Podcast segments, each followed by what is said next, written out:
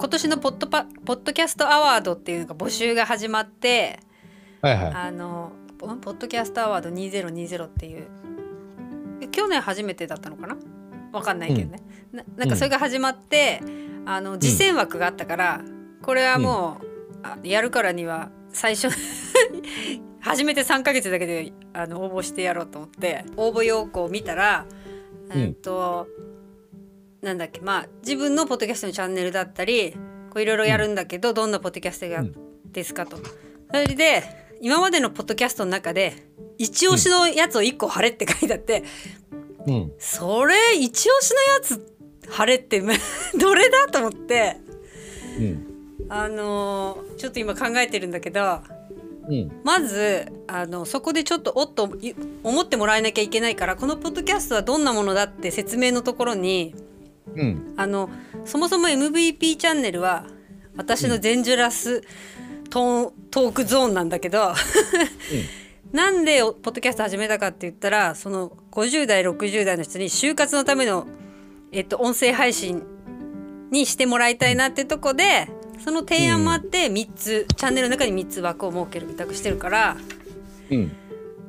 そうどんなチャンネルって言ったら「就活しようぜチャンネル」とか書いといた方が他と違うのかなとか思って、うん。だっていっぱいあるでしょ？ポッドキャスト。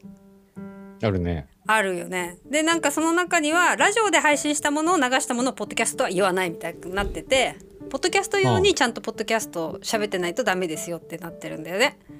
そりゃそうだろう。ん、だからちょっとあのこのポッドキャストはどんなポッドキャストですかって言った時のこうインパクトのある、うん。え説明なんか考えて。兄ちゃんが考えるとしたらどんな説明になると思う、うーんそうね、うん、まあし就活テーマだったらし就活の話のネタのやつがいいと思うけどうん、思うんだけどさ。いやだから新たにこれを、あうん。あのー宣伝用に1本取るっていうのがありだなと思ったんだけどまずはこの番組はっていう説明の時にうん。私が話したいことを話してるチャンネルではあるんだけどもうん。自分自身もその、えー就活として声を残すっていうのをやりながらみんなにも一番組、一チャンネル持ちながら何構成かのチャンネルをうんやって、えー子孫に残そうみたいなにしたらいいかなとか思って 言い訳がましいチャンネルの説明。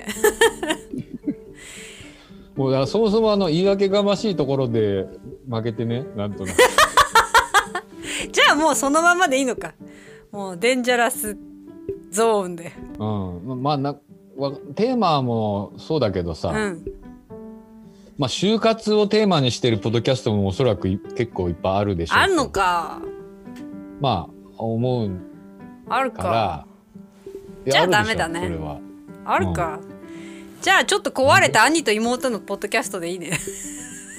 まあ兄と妹でもいいけどそれよりなんかテンション一番高いやつとか、うん。中身より。うん。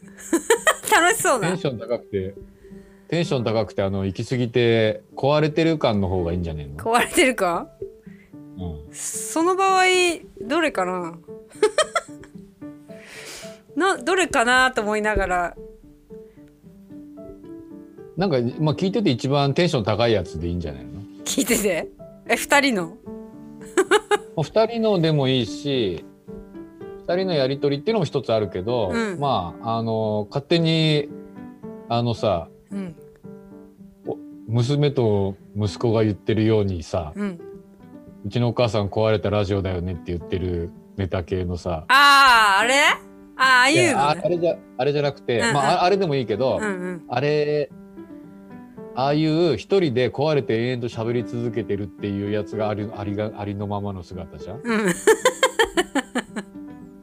そうね。それでアワード取れる気もしないけど、うん気もしないけどでも応募しないと楽しくないじゃん。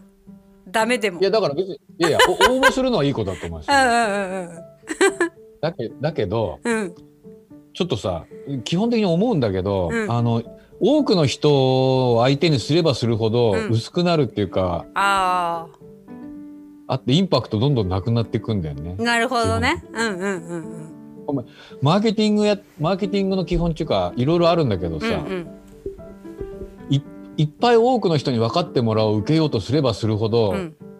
すごく薄くなるっていうかすごい難しいっていうかそうか。いうところはあるわけで、うんうん。一つは。うんうん。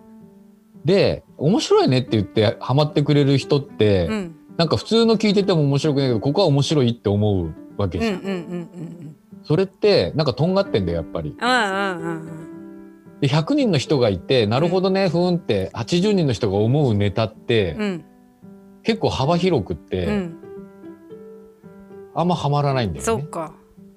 でうん。あのハマってくれるっていうかお面白いなって思うのは、うん。やっぱり100人いたら、うん。まあ5人か10人でなんとなく。まあそうそうだよね。私たちの話を聞いていただいてる方も。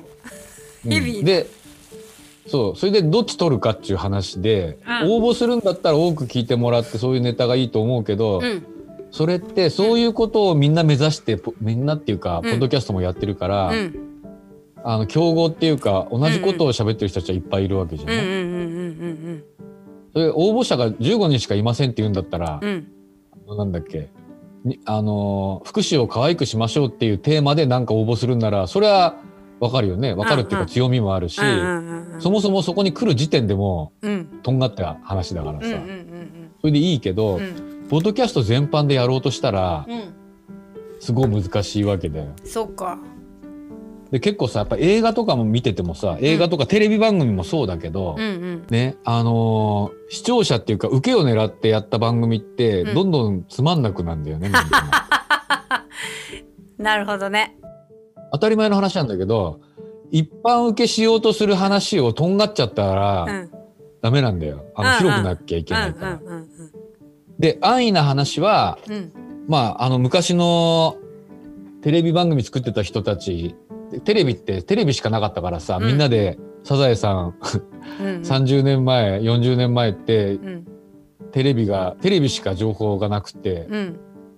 夜夕方には今に行って、お父さんがプロ野球を見て、うんうん。で『笑点』見てみたいな、うんうん。で『サザエさん』見てっていう、うんうん。で横で並んでっていうところだったわけじゃん。うんうん。でそれからさバラエティ番組のお笑いみたいなのが普及してきて、うんうん。で昔はさまああのテレビしかないしそれが娯楽の唯一のやつだったからまあそれでよかったけど、うんうん。あんまりその視聴者の話を聞きすぎると、うん。すごくバラエティばっかりになっちゃって今なんかまあどどこひねったってバラエティになるじゃん。じゃあお応募するような平凡であってはいけないんだでね、うん。あの映画とかも一緒で、うん。受け受け狙っ受けっていうか、まあ、そういうふうに映画もさ興行収入でそういうふうにまあするんだけど、うんうん。やっぱりさあの映画で「あのタイタニック」とか今ね「うん。鬼滅の刃が」あの千と千尋追い抜く追い抜かないって話いっぱいしてるけど、うんうん。やっぱりあのあさなんでっけ、えっと、300億円突破するようなさ、うん。すごいものを作るってことはそれはそれですごく大変なわけうんで、それだけの何1,000万人ぐらい何百万人の人がさ面白いと思って通ってくれるものを作るっていうのはそれはすごく大変なことで、うんうん。うん。でもそれにはさやっぱりあのいろんなプロモーションもいいっぱいあってさ、うん。相当なことがないとそうはなりませんと。うん。でもうなんかう我々がやってるようなのってなんかそんな興行収入のなトップを狙うとかじゃなくて あのなんていうの？あの日本で上映館3つしかないところで、うん。熱狂的なファンは隣町まで行ってくれるみたいな、うん。まあそそんな話じゃんさそこは。うんうんうんうんだからあの応募しないと当たらないか、まあ、応募はいいと思うよ。うん。でもそれだとすると審査員受けを狙うとか、うん。なんか汎用的に面白いネタをやるよりは、うん。一番色が出てるやつで応募して、そうか。無理なくねそのままでね。無理なくっていうかありのまんまで まあそれそれそもそもそれでもさ、うん。その中で見っけてもらうってこともあの大変だけど応募してあのチャレンジしましょうって言うんだったら、うん。なんか応募要項に合わせて、うん。その審査員の受けを狙うことやるよりは、うん。それ用に一本作るよりはなんか今までのやつ聞いてて一番テンションぶち切れて暴走 気味でどうもなりませんぐらいの方がまんまだし。そうねちょっと分かりました。改めて、狙うのは、うん。そこの対象じゃなくてうん。関東省の的なと そうだね。じゃあねあれだよ。67本をもう一度聞き直して。うん、まあまあ全部聞かなくてもいいけど あのテンション高い系な。まあそうだね。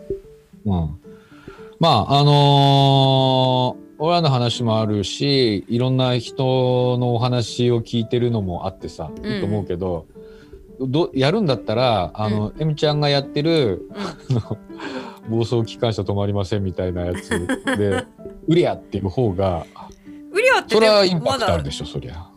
大したまだ壊れてないからね。ん 大した壊れたトークをしていると思ってないからなまだな。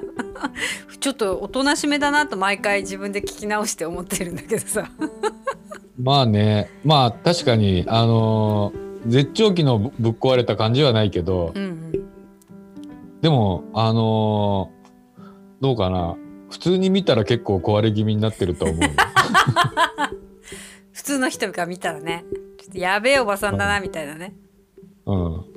いや大体壊れ壊れた人って自分が壊れてると思ったら止めるわけでさうん。傍から見て壊れたラジオだと思われてるっていうことが普通なんだから、うん。本人にわかるわけはないよね。いやそうだよねすごいあの聞き直してちょっと真面目すぎたなとかなんか暗くないとか 毎回思ってるか私これ暗くないって 思ってるからね自分で。